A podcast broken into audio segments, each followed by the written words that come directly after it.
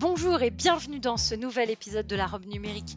Je suis Oriana Labruyère et chaque semaine, je reçois un acteur du numérique, français ou européen, pour parler des enjeux de ce secteur bouillonnant, vous faire découvrir des solutions tech et innovantes. Enfin, on décryptera ensemble le cadre juridique dans lequel elles évoluent. Bonne écoute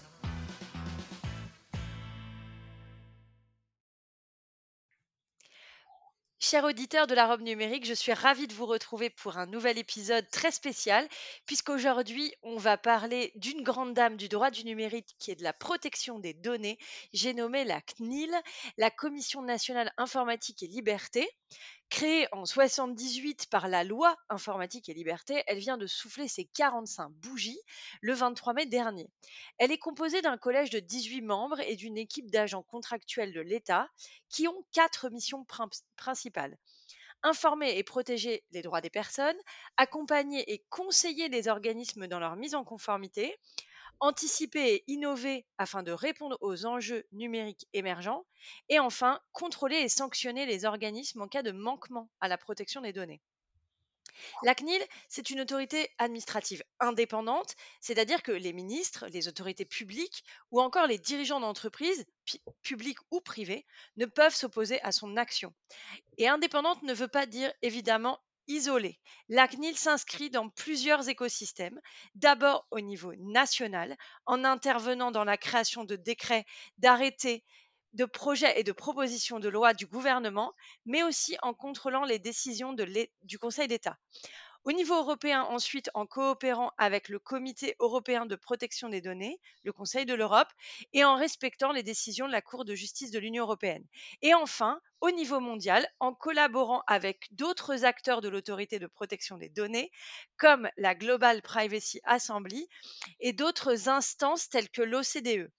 Pour parler de tout ce beau sujet, j'ai l'honneur et l'immense plaisir d'accueillir Paul Hébert, directeur adjoint de l'accompagnement juridique de la CNIL. Paul, bonjour et merci d'être au micro de la robe numérique. Merci Oriana de m'avoir invité. fait de la. Alors la première question que j'ai envie de vous poser quand je parle de la CNIL, c'est d'abord, est-ce que vous pouvez présenter les différentes directions de la CNIL alors, euh, merci encore pour votre présentation très complète. On, réduit parfois euh, la présentation de la CNIL comme étant le, gendarme des données, euh, mais la CNIL, c'est plus que ça. Alors, c'est bien sûr un, collège de 18 commissaires, comme vous l'avez dit, qui statue sur les dossiers qu'il a examinés, et puis des services qui sont composés de directions. Pour faire simple, la CNIL, c'est grosso modo quatre directions métiers je passe euh, des directions importantes comme la direction financière ou des services très importants comme le service international pour me concentrer sur quatre directions métiers principales. La première, c'est la direction des relations avec les publics. Donc c'est une direction qui répond en fait à toutes les questions qui sont posées par les citoyens. Hein. Elles sont nombreuses, essentiellement des particuliers, mais aussi des professionnels, par téléphone, par mail, euh, c'est environ quand même 49 000 appels par an, donc euh, l'an dernier. Et puis, euh, au-delà de ce front office, elle, elle mène des campagnes de sensibilisation.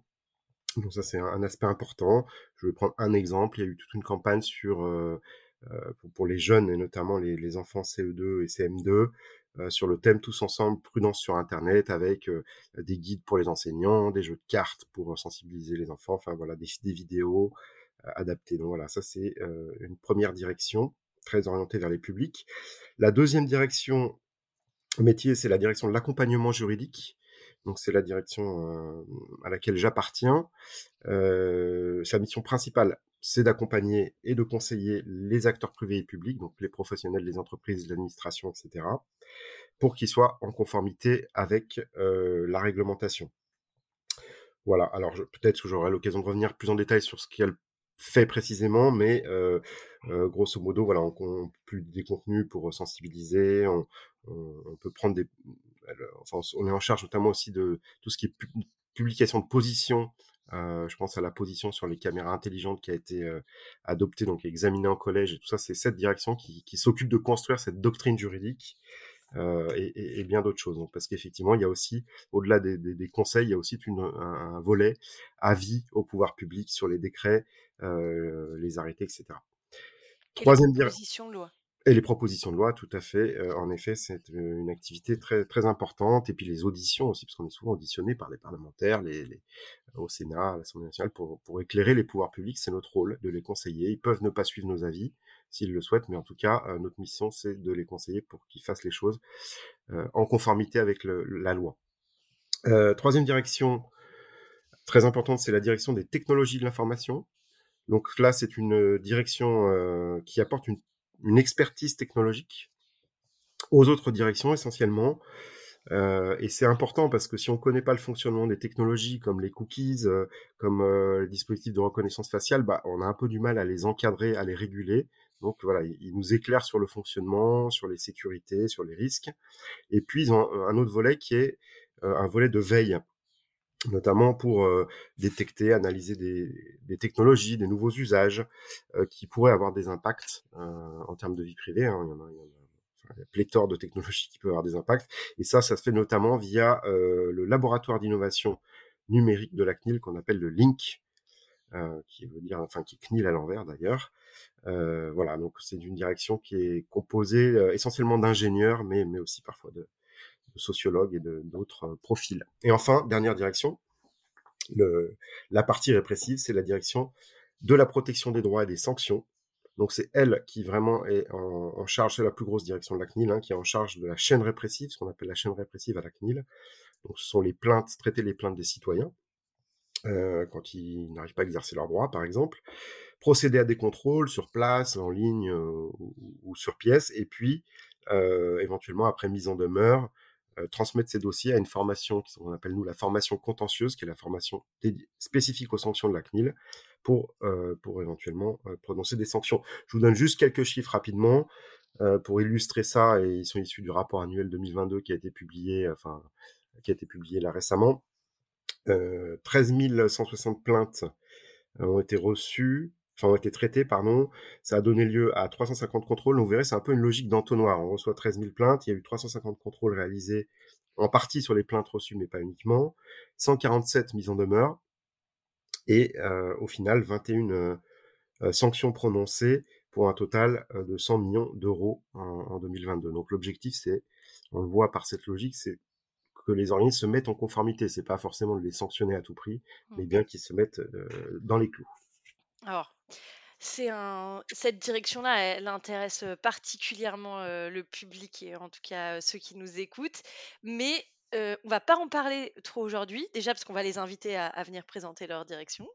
Mais, surtout parce que vous êtes, sur l'accompagnement juridique et moi, si j'avais vraiment envie qu'on fasse un podcast sur votre, sur, sur votre service, votre direction, c'est parce que, je pense que c'est, important de rappeler ses missions principales et pourquoi bien suivre ce que vous faites et ce que vous mettez à disposition. Euh, du coup, est-ce que vous pouvez euh, revenir peut-être un peu plus en détail sur vos missions principales, la composition de, votre service, si vous pouvez en parler? Enfin, voilà, présenter euh, votre direction. alors, on, est maintenant presque 60 agents dans ma, direction. La CNIL, c'est 270 agents, hein, juste pour, que vous ayez un ordre d'idée. Euh, donc 60, un peu moins d'une soixantaine d'agents. Euh, les missions, je les ai déjà un petit peu présentées. C'est essentiellement accompagner euh, les acteurs publics et privés et, les sensibiliser euh, euh, au respect de la réglementation et finalement les aider à être conformes. Donc en, amont, nous, on a vraiment une action qui est en amont, en amont des projets. Donc on est là pour conseiller les différents acteurs dans, dans leurs projets pour qu'ils pour qu'ils soient dans les clous du, du RGPD. Alors cet accompagnement, je ne vais pas forcément focaliser sur les pouvoirs publics, mais cet accompagnement, on peut, si on veut, en gros, le scinder en deux, deux grandes catégories. On a, euh, nous, ce qu'on appelle un accompagnement général et sectoriel. Euh, donc ça, c'est euh, en gros des, très concrètement des, des fiches qu'on publie sur le site, des guides euh, qu'on publie également sur le site, ou des, des référentiels ou des, des recommandations, ce qu'on appelle nous en fait le, le droit souple la soft law. Euh, donc c'est des outils qui ne sont pas contraignants juridiquement, mais qui, dit, qui, qui, permettent de fixer un cadre en disant voilà si vous faites comme ça, a priori il n'y a pas de, de difficulté. Alors oui, c'est, je vous vois hésiter, mais c'est c'est pas contraignant au sens où voilà, ce sont des conseils. On recommande un certain nombre de choses pour être dans les clous. Après, effectivement, les acteurs peuvent prendre le risque de, de, de, de le faire comme ça ou pas.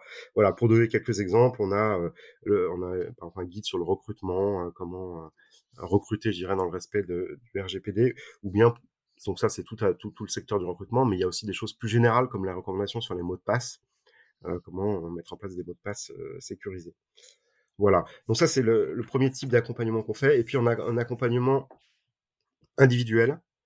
Euh, où là il s'agit plus de répondre à des demandes de conseils qu'on reçoit. On en reçoit quand même euh, plus de, de 1400 par an.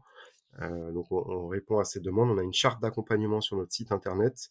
Je fais une petite parenthèse sur cette charte parce qu'on a parlé des directions.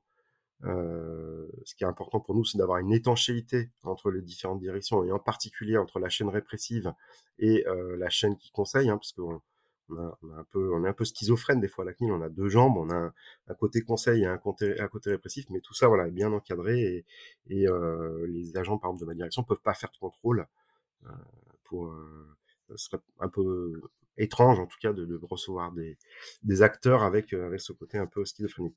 Donc l'accompagnement individuel, c'est euh, c'est des demandes de conseil, c'est des réunions, c'est des permanences téléphoniques qu'on organise. Voilà, donc ça c'est un peu le, le, quotidien de la direction. Et puis à côté de ça, très important, on a mis en place d'autres offres d'accompagnement plus innovantes. Euh, donc je cite les deux, les deux dernières. La première, et ça j'insiste là-dessus parce que la, la, la CNIL c'est vraiment une des autorités indépendantes qui a développé cette stratégie d'accompagnement des écosystèmes innovants. Euh, et tout ça dans l'idée de promouvoir des modèles d'affaires qui soient conformes ab initio, euh, je dirais, à, à, la réglementation. Donc deux, deux, deux euh, exemples, le bac à sable. Donc on a mis en place des bacs à sable thématiques, l'un sur la santé, l'un sur les EdTech. Donc là on accompagne des acteurs euh, sur des projets précis. Euh, au moment de la phase de la conception, donc c'est vraiment une approche privacy by design, en quelques mots, comme on dit et on essaye de résoudre leurs questions juridiques, qui sont souvent des questions juridiques nouvelles. Et puis en 2023, euh, la dernière offre qu'on a lancée, euh, qui concerne plutôt des entreprises du numérique, qui présentent un fort potentiel de développement économique ou d'innovation. Donc c'est ce qu'on appelle nous l'accompagnement renforcé. Là, il n'y a pas vraiment de thématique euh, précise, euh, mais voilà, l'idée c'est d'offrir euh, un, un, accompagnement, je dirais, varié et renforcé avec un appui juridique et technique euh, un peu plus fort que d'habitude dans des délais rapides parce qu'on a cette problématique des délais et, euh, et voilà une revue aussi de, de conformité des traitements. Donc voilà, donc ça c'est assez nouveau. On a eu 47 sociétés candidates hein, pour ce, cet accompagnement renforcé et on a retenu, enfin la présidente, on a retenu trois, euh, trois sociétés. Je pourrais revenir si, si vous souhaitez savoir lesquelles, euh, lesquelles il s'agit. OK, alors c'est effectivement une direction du coup qui a un, champ euh, d'intervention euh, assez large. Oui, j'ai eu une réaction quand vous avez dit que la soft law était pas euh, si contraignante, parce que dans la décision Free de, de l'année dernière, euh, il a été considéré que bah, les référentiels notamment, euh, c'était un peu euh, l'état du droit, en tout cas l'interprétation de l'autorité et qu'il fallait les respecter. C'est pour ça que je, il faut largement s'en inspirer. En tout cas, je n'aurais pas le conseil inverse de dire bon, prenez connaissance mais faites comme vous voulez. Eh, je serais quand même, moi, je serais pas à l'aise à, conseiller ce, type de stratégie, même si juridiquement, dans les textes, en théorie, c'est de la soft law, mais au niveau jurisprudentiel, euh, euh, il y a quand même une tendance à, à, rendre euh, obligatoire, le, enfin en tout cas les interprétations qui en ressortent. C'est pour ça que je réagissais quand vous avez dit ça. Sur la partie donc là des projets que vous avez accompagnés dans le cadre du, de l'accompagnement renforcé, pourquoi vous avez décidé de, de, réaliser cet accompagnement renforcé? C'était une pour pour mettre en avant les services? C'était pour quelle pour quelle raison? C'est dans votre euh, bah, l'idée, encore une fois, c'était, euh, enfin, le, constat, c'est de voir qu'il y a parfois des, des, acteurs qui ont vraiment un fort potentiel euh, et qui qui demain deviendront, des licornes du numérique en quelque sorte, heu, qui prennent pas en compte en fait cette problématique du RGPD et de la protection des données dès le début et et résultat après comment le régulateur intervient, il il intervient a posteriori, heu, par la par la chaîne répressive que j'ai décrite, donc c'est pas très satisfaisant. Donc l'idée voilà, c'est d'offrir quelque chose. Alors c'est nouveau, hein, je peux pas vous en dire beaucoup parce que pour l'instant on on teste un peu tout ça, mais mais l'idée c'est bien, heu heu, d'être vertueux dès le départ et et nous d'offrir un une capacité d'analyse, heu et et de conseils qu'on peut mettre à disposition de de ces acteurs, alors de manière limitée parce qu'on peut pas le faire pour tout le monde malheureusement, heu, mais voilà, c'est un peu ça le la philosophie. Malheureusement ou heureusement, parce que sinon il y a des gens qui auraient plus de job. C'est vrai, mais je pense que les avocats, compte tenu de la complexité de la matière RGPD, ont de ont ont de belles années devant devant eux. heu, oui, le le sujet a de belles a de belles années. Heu, mais alors justement, est-ce que vous avez vu, depuis que vous avez, été nommé, directeur adjoint, est-ce que vous avez vu une, une évolution de la prise en compte de la protection des données? Parce que là, le RGPD a 5 ans, donc on en parle beaucoup. Mais est-ce que vous avez vu vraiment fondamentalement un changement, une prise de conscience majeure ou bien, des demandes spécifiques? Enfin voilà, est-ce qu'est-ce que vous avez observé, durant ces dernières années, si s'il y a eu un changement? Alors, à mon sens, il y a eu un changement, hein, depuis, depuis le RGPD. Il y a eu un effet RGPD. D'abord, il y en a qui ont découvert qu'il y avait une législation de la protection des données à cette occasion, hein, alors qu'elle existe depuis 1978. Mais il y a eu des changements. Le 1er constat, moi, que je peux faire, c'est que beaucoup d'entreprises ont quand même gagné en maturité dans, heu, je dirais dans la stratégie de gouvernance des données de manière générale. Heu, puisque en fait, le RGPD finalement, il oblige beaucoup de de documentation, de responsabilisation, de mettre en place des cartographies de traitement, de contractualiser avec des sous-traitants. Enfin, il y a tout un arsenal que vous connaissez bien juridique pour encadrer tout ça et documenter en fait, sa conformité et finalement, ça a permis de structurer un peu plus la gouvernance des données des entreprises. Alors pas toutes, hein, mais heu, certaines structures, je pense, ont beaucoup gagné en maturité grâce au au RGPD et grâce aussi au DPO parce que, heu, le DPO, donc on en on en parlera peut-être, mais le délégué à la protection des données, ça a toujours été pour la CNIL, en tout cas un acteur essentiel, heu, on dit souvent le chef d'orchestre du RGPD et c'est grâce aussi donc à cet acteur que les entreprises et les administrations ont pu gagner en maturité. Pour parler juste des DPO, heu, en en 5 ans de RGPD, il y a 90 000 organismes qui ont désigné un DPO. Donc voilà, c'est un chiffre avant le RGPD. En 2016, on avait un autre dispositif qui s'appelait les CIL, les correspondants informatique et liberté, qui était facultatif. On en avait, heu, 4 729 en tout. Donc heu, en gros, il y a une espèce de enfin, il y a eu une multiplication par 6, mais aussi parce que c'est obligatoire dans certains cas. Voilà, donc ça c'est le 1er 1er constat. Le 2e qui que je peux citer et qui est un qui est pas inintéressant, c'est de voir, heu, comment dire? Une, maturité renforcée et une prise en compte plus forte du risque de cyb cybersécurité et ça, je pense que le RGPD, l'a l'a beaucoup permis parce qu'il finalement, il rehausse les exigences en matière de sécurité. Heu, c'est un des seuls textes qui fixe des exigences en matière de sécurité des données et et donc voilà, donc des mesures orga organisationnelles, des des registres de violation, des analyses d'impact à la protection des données et tout ça, en fait, a fait monter en maturité, heu, l'ensemble des acteurs, sur ce risque qui est un risque réel comme vous le savez puisque c'est une de vos spécialités. Heu, voilà, là aussi, peut-être juste pour illustrer et terminer, heu, on a eu 4 000, heu, notifications de violation de données en 2022. Heu, c'est largement, je pense, en dessous de la réalité, hein, mais bon, voilà, on a on a quand même ce chiffre qui est en hausse régulière et et aussi pas inintéressant en termes de sanctions, je regardais, rapidement, on a environ 1/3 des sanctions qui concernent un manquement à la sécurité, donc c'est pas négligeable. Alors justement, heu, sur cette obligation de sécurité, on on peut en tout cas dire que c'est le 1er texte avec des sanctions pécuniaires aussi élevées en cas de manquement et dans les manquements, il y a le défaut de sécurité. Exactement, Parce que l'obligation de sécurité, elle date, on on la voit dans dans même des dispositions, des dispositifs, sectoriels. Je pense notamment, heu, bancaires, il y avait des obligations de sécurité, mais je crois que vraiment avec le RGPD, c'est le changement de paradigme parce qu'il y a une obligation enfin, il y a une sanction, pécuniaire enfin hyper coercitive, bien plus que celle qu'on avait avant dans la historique, loi informatique et liberté. Ouais, tout à fait. C'est pour ça qu'on dit nous souvent que le le le le RGPD est un instrument au service de la cybersécurité. Je pense vraiment que s'il a contribué et nous on on on suit ces sujets et on on est un acteur parmi d'autres, hein, plein d'autres, l'ANSSI et cetera, mais voilà. Heu, Alors, justement là vous parliez, de 4 000 violations, déclarées.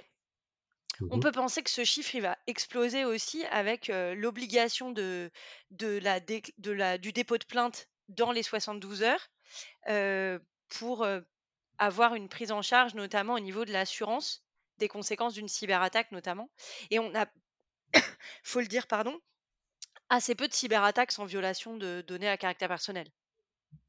Oui, vous avez raison. Je pense que dans la plupart des attaques, ce qui intéresse enfin, il peut y avoir des attaques sur des données d'entreprise, heu, des secrets et cetera, mais la plupart sont quand même, heu, s concernent des données à caractère personnel. On sait que ça a une valeur sur le dark web, hein, heu, en particulier quand, heu, quand on arrive à agréger des données, heu, qui concernent un un même individu.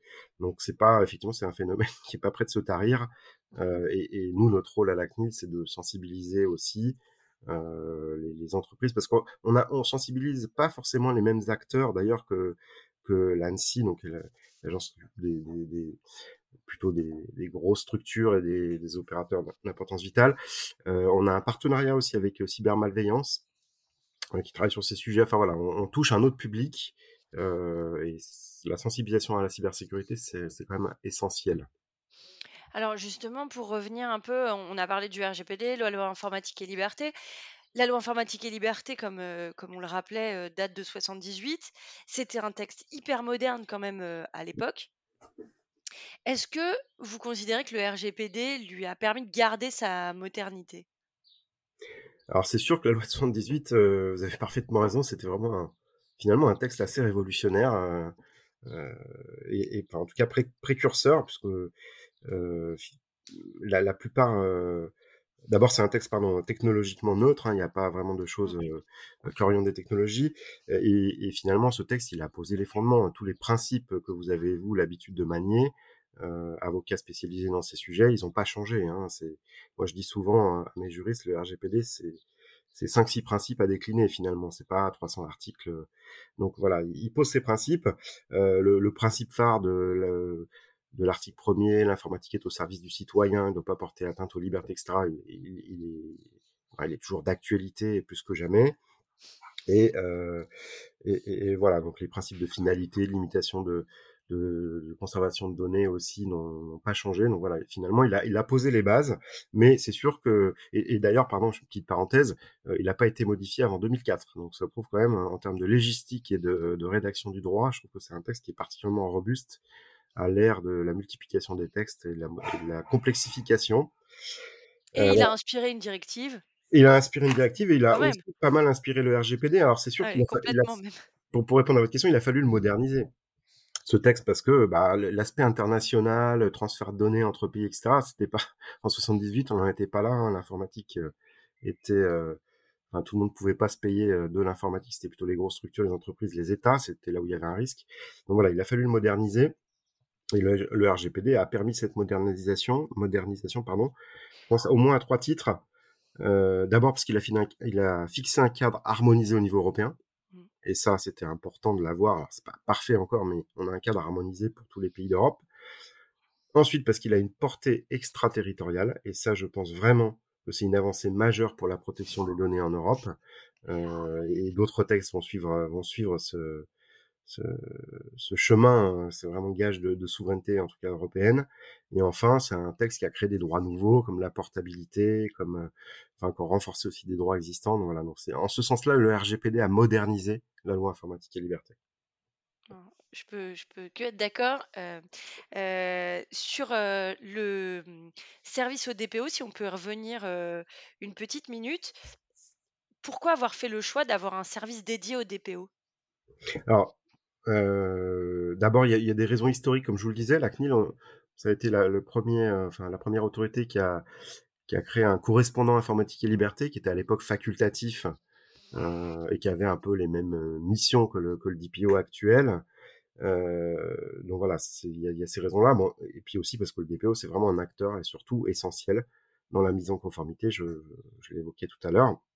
C'est pour ça qu'il y a un choix qui a été fait depuis de nombreuses années de les accompagner spécifiquement, en ayant un service, dédié alors qui qui a un peu évolué maintenant c'est le service des délégués et de l'accompagnement mais heu, l'idée enfin, ils ont vraiment une équipe d'experts qui connaît les pratiques des DPO depuis des années et donc qui répond à leurs questions, en s'appuyant aussi sur une communauté de professionnels, sur des associations de DPO et c'est vraiment ça l'objectif, c'est d'être au plus près de leurs besoins, heu, de pouvoir, heu, répondre à à leurs interrogations quotidiennes, hein. C'est pas un un métier facile, le métier de DPO.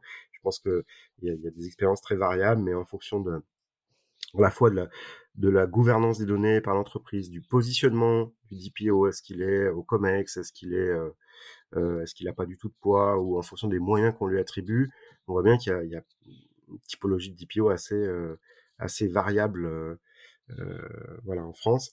Heu, voilà, donc du coup, cet accompagnement, heu, c'est un choix qui a été fait dès le départ et qui qui continue et récemment encore, on a publié beaucoup de contenu à destination des DPO, mais aussi des professionnels. Euh, je pense notamment au guide euh, des DPO, qui est, qui est un document assez conséquent. On a produit des référentiels aussi sur les durées de conservation, parce que bon, la première question, c'est j'ai une donnée, je la conserve combien de temps? Bah, À un moment, il faut une réponse concrète. Hein. Euh, voilà, on a, on a d'autres outils euh, pour aider à faire des AIPD, donc ils peuvent utiliser, ou alors le MOOC, j'en ai pas parlé, le MOOC RGPD, qui est un vrai succès, alors qui est pas uniquement pour les DPO, mais on a eu 170 000 euh, utilisateurs depuis 2019 voilà, ça permet aussi de mobiliser des instruments pour sensibiliser en interne euh, et, et, permettre euh, d'évangéliser son organisme. Vous, vous, communiquez principalement au travers de votre site web qui a deux volets. Hein. On peut rentrer sur euh, aspect euh, particulier ou bien euh, aspect professionnel. Enfin, en tout cas, le site un peu adapte son contenu en fonction de, qui vous êtes lorsque vous vous connectez. Euh, Est-ce que vous avez, euh, peut-être là, vous allez me dire, c'est pas vous qui répondrez, mais euh, est-ce qu'il y a une stratégie aussi d'aller sur d'autres supports de communication? Là, on enregistre un podcast, certes, mais euh, je pense à, à des réseaux euh, plus pour toucher le grand public de manière peut-être plus directe. Pensez à des réseaux sociaux, ce genre de choses Par exemple. On est présent, en tout cas, sur certains réseaux sociaux.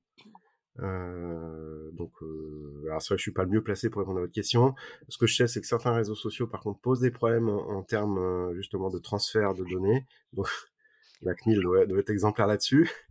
Mais euh, voilà, donc, mais du coup, oui, il y a, y a des réflexions pour pour toucher d'autres publics. Je parlais, enfin, honnêtement, je parlais de de, de, de ce qu'a fait la direction là des des publics euh, sur euh, sur les mineurs, mais par exemple, il y a eu d'autres choses qu'on a fait. On a, on a des partenariats comme je pense avec Radio France Mm. euh, pour des spots très grand public.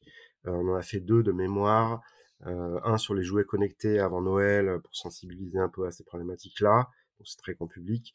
Et puis un autre pendant les vacances, euh, parce que les gens font pas gaffe, mais en utilisant des réseaux sociaux, bah, on peut donner plein d'infos sur le fait que son logement est vacant, où on habite, etc. Et donc, on a fait deux, deux spots qui ont eu 8 millions d'auditeurs.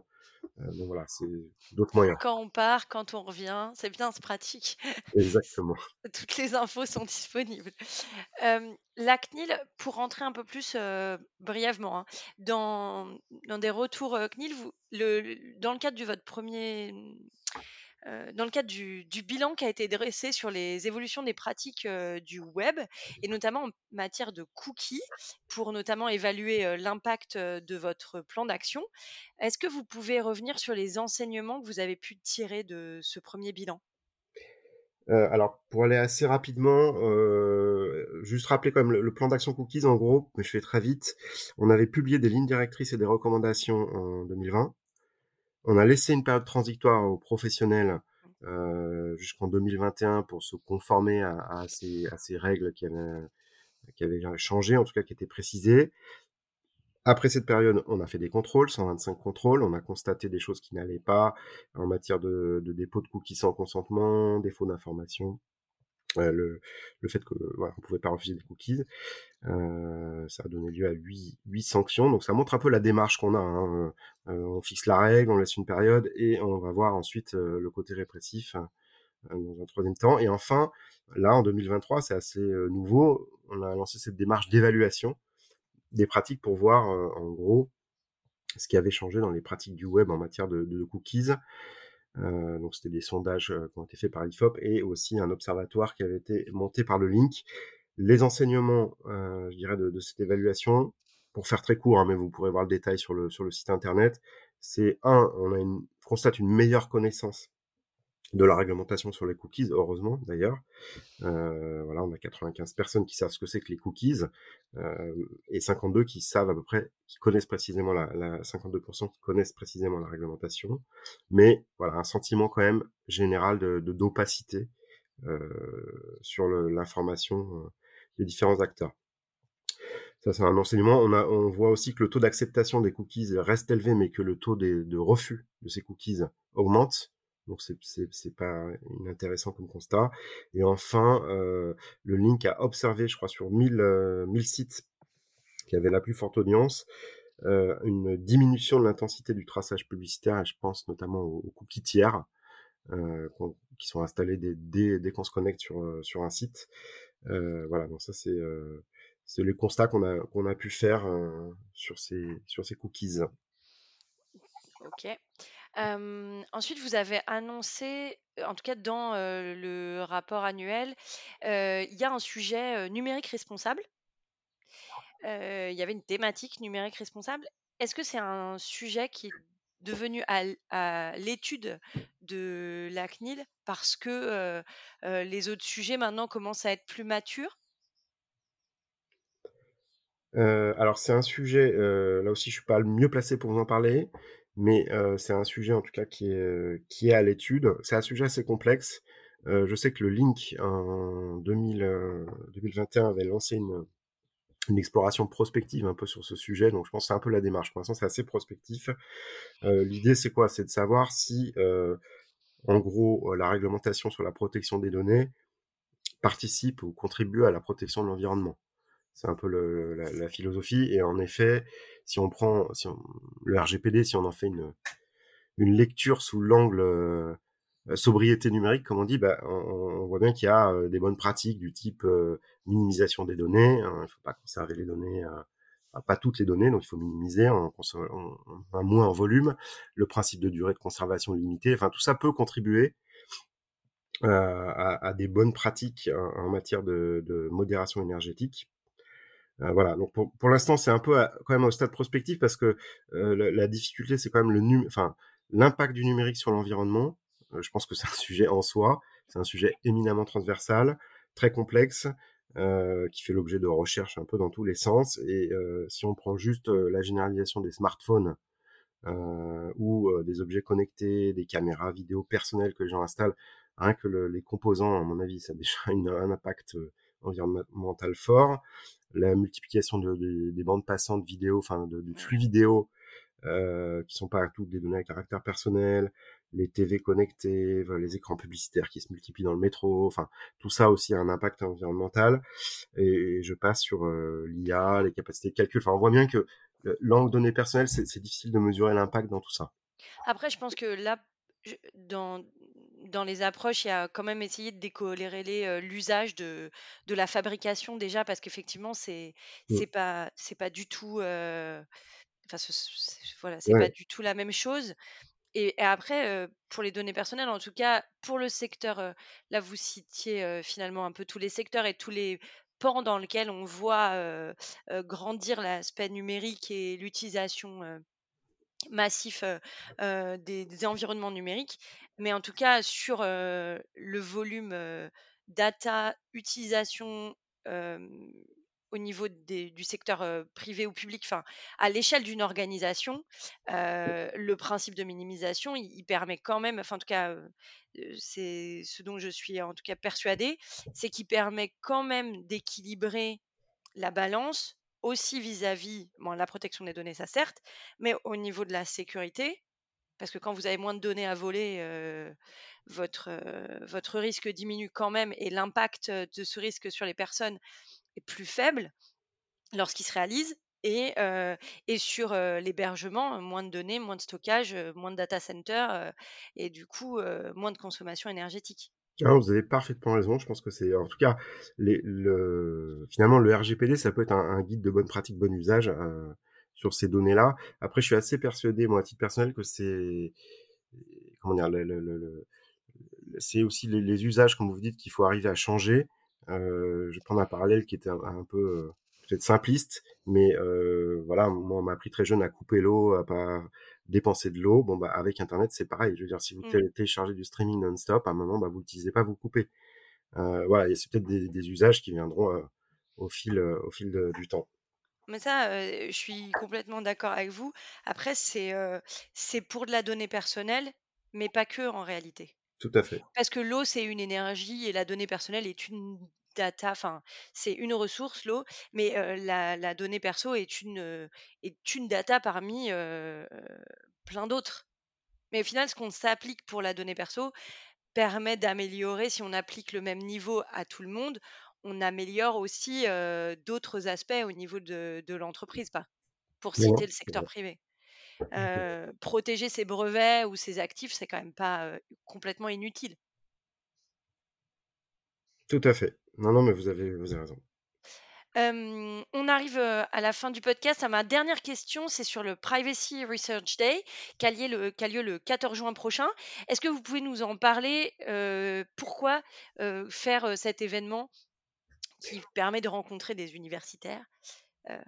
Alors, c'est la deuxième fois que la CNIL, hein, fait ce cet événement-là.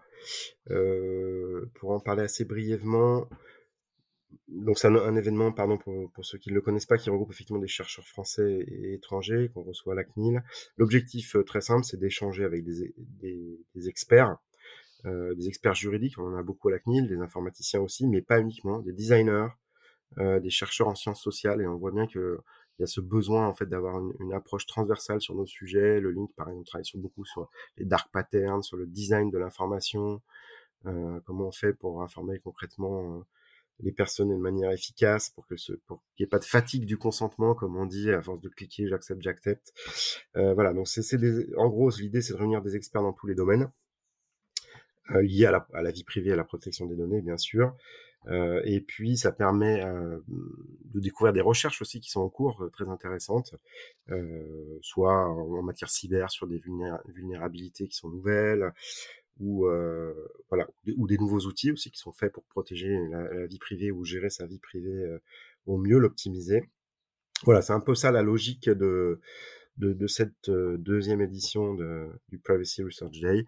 C'est de de phosphorer, de réfléchir autour de la vie privée et de la protection de données avec, une approche, qui ne soit pas que juridique ou technique. merci beaucoup, Paul, d'être venu au micro de la Robe Numérique. Mes 2 dernières questions, à quoi avez-vous envie de dire non aujourd'hui? Heu, alors, à quoi, pour rester en en lien un peu avec la thématique,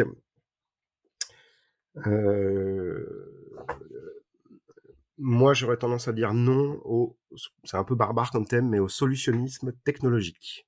Alors, qu'est-ce que le solutionnisme technologique? Bah, c'est un peu l'idée que selon laquelle la technologie, elle est capable de résoudre tout.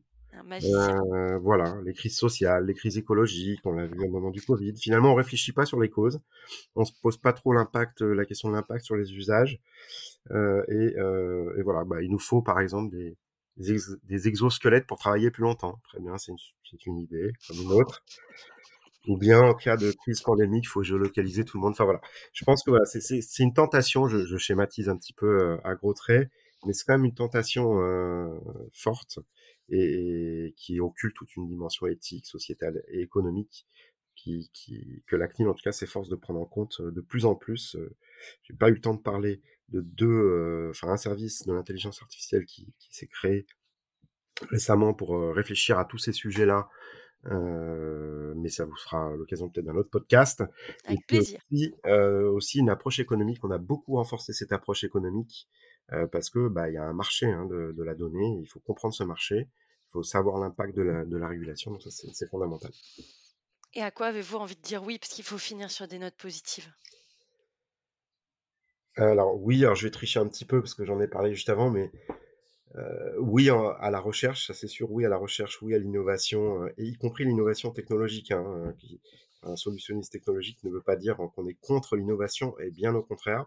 je pense qu'il faut qu'il y ait cette innovation, c'est vraiment essentiel pour, pour l'économie française, mais aussi pour la souveraineté française et européenne. Donc il faut, je pense par exemple à tous les débats qui y actuellement en matière d'IA, il faut arriver à, à développer cette recherche. J'en parle parce qu'on entend quand même souvent que le RGPD c'est un frein, c'est une contrainte, ça empêche la recherche, etc.